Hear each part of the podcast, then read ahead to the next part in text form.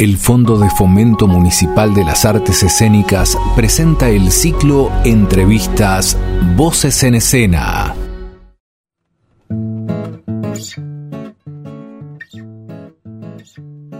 Desde aquí, desde San Martín, yo, Claudia Sichetti, y mi compañera en la asistencia técnica, Romina Fasani, les damos la bienvenida a quienes nos escuchan y a nuestra invitada, la actriz, docente Silvia Molaguero.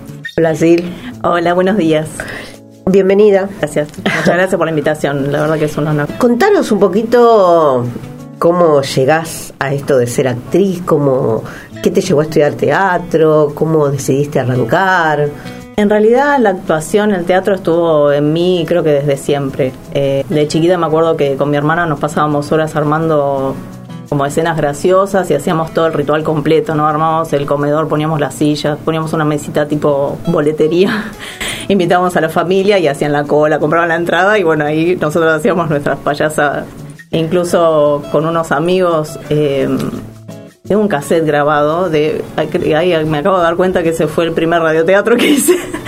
eh, tenía nueve años y con unos amigos, bueno, mi hermana y, y unos amigos, inventábamos historias y, las grabábamos y hacíamos toda la dramatización en, ese cassette.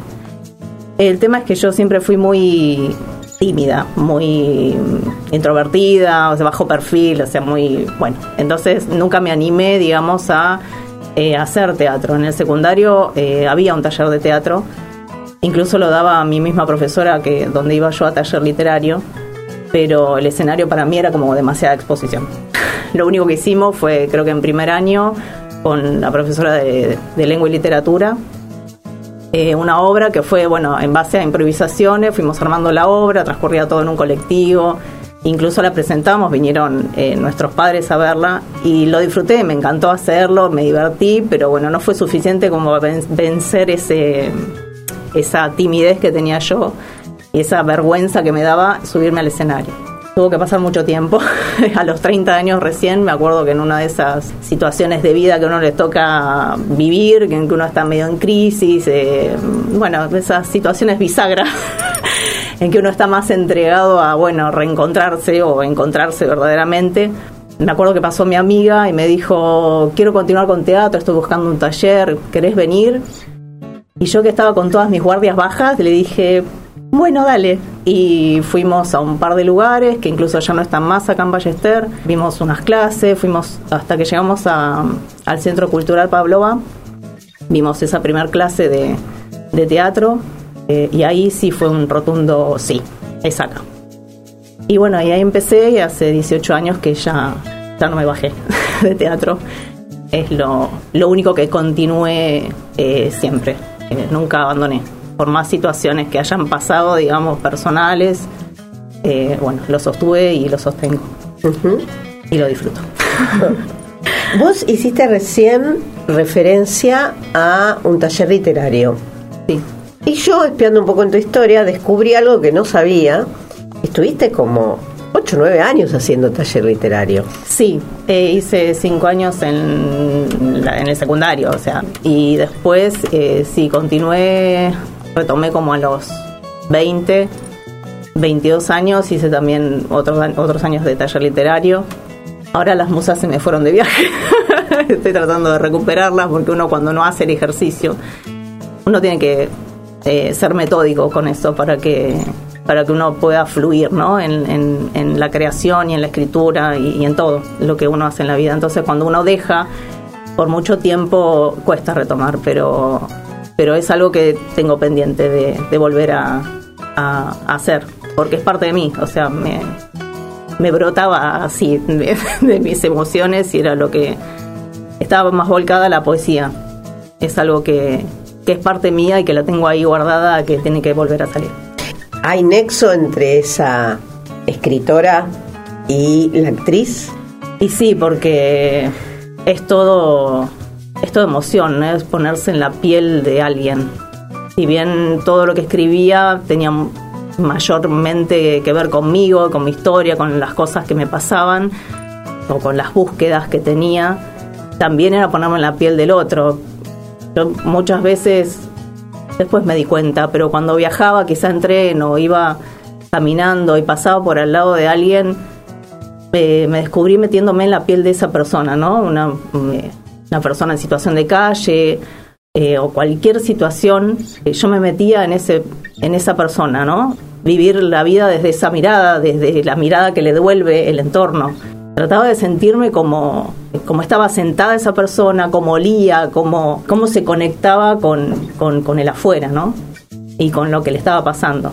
Eso tiene que ver con la escritura también y eso tiene que ver eh, muchísimo con el teatro porque uno se pone en la piel del personaje que le toca y a veces le toca un personaje muy diferente a cómo es uno, en su forma de pensar, de, reaccionar, de, manifestarse. Y es muy enriquecedor a nivel humano, ¿no? Ponerse en ese lugar, porque a veces uno descarta las cosas o pone en blanco y negro, ¿no? Y hay muchos grises. Y uno puede descubrir en personajes que uno quizá no se hubiera acercado nunca que hay un nexo en algún lugar. En algún lugar algo resuena en uno. Y la verdad que es un crecimiento muy importante, o sea, muy, muy enriquecedor. Como persona, digamos, tratando de buscar ese personaje, ¿no? Y, obviamente para tratar de, mostrarlo lo mejor posible, ¿no? Eh, porque uno puede leerlo y, y, hacerlo por arriba, pero no es lo mismo que sentirlo, que pensarlo, que buscarlo. Obviamente el resultado es otro para afuera y para adentro. Estaba hablando cuando decías esto de ponerse en la piel, ¿no? Viéndote actuar, tenés un nivel de matices enorme y tenés un humor muy particular. De hecho, cuando éramos chicas armábamos cosas graciosas. Me acuerdo de verlas películas de, de, Catita con mi abuela que la adoraba. Bueno, tengo esas dos cosas muy profundamente. El lado dramático, así bajón que tenía cuando era eh, adolescente y, que escribía y todas mis poesías generalmente son bastante dramáticas. Y el, costado humorístico, ¿no? Porque yo era como la payasita de la casa. Cualquier cosa yo trataba de con humor sacar las situaciones. A veces me salía, a veces no. Pero bueno, la verdad que me encontré pudiendo hacer esas, todos esos matices, incluso me tocaron hacer eh, personajes muy distintos en distintas obras y dentro de una misma obra también me tocaron hacer distintos personajes. Es increíble como uno sale, se pone eh, un anteojo, una prenda y vuelve a salir y es otra persona con otra forma de, vibrar, ¿no? Arriba del escenario es otra historia. Y a veces son muy opuestas y esto de entrar y salir de los personajes así tan, tan dispares te hace crecer mucho en, en esto. Y los disfruto a todos, la verdad que son... Me, tocó hacer uno que fue muy gracioso, que, es eh, Dorotea, de la obra Las de Enfrente, de Federico Martens. Era todo un desafío porque el personaje estaba todo el tiempo en escena. La mayor parte del tiempo, salía muy poco. Tenía mucho parlamento, interactuaba con todos los personajes, pero lo disfruté muchísimo porque me, me permitió jugar mucho, eh, gesticulaba mucho, decía era, toda, era muy graciosa en todos los sentidos, quería copiar las de enfrente, bueno, vivía pendiente de sus vecinas de enfrente, quería copiar todo y lo quería superar. Y para eso manipulaba a toda la familia y tenía sus, sus rencillas con sus hijas, que eran igual que ella. Eh, y, y, realmente fue, fue un personaje muy rico para hacer y lo disfruté muchísimo y y ahí es como que explotó mi parte humorística que hasta ese momento no, no había podido hacer, digamos, en las obras que, hacíamos. ¿Y hoy? Hoy estamos con un proyecto nuevo, eh, que es la obra Compañía de Ropner. Estamos recién empezando con los primeros ensayos, tratando de buscar los personajes. Una obra bastante interesante porque tiene algo de humor, tiene absurdo, es un tema bastante así controvertido, y lo, estamos empezando a experimentar y, a armar y, nos está entusiasmando mucho. Así que próximamente, luego de, nosotros nos tenemos que tomar un tiempo porque no nos dedicamos de lleno a, la actuación, pero, pero creo que va a quedar como nuestra próxima obra eh, de teatro para, para presentar. Y para terminar, una anécdota, así que vos digas, una anécdota en tu historia de actriz o en tu recorrido teatral? Ay, qué difícil, porque tuvimos tantas, pero una, cuando me preguntas no me sale ninguna. Una anécdota.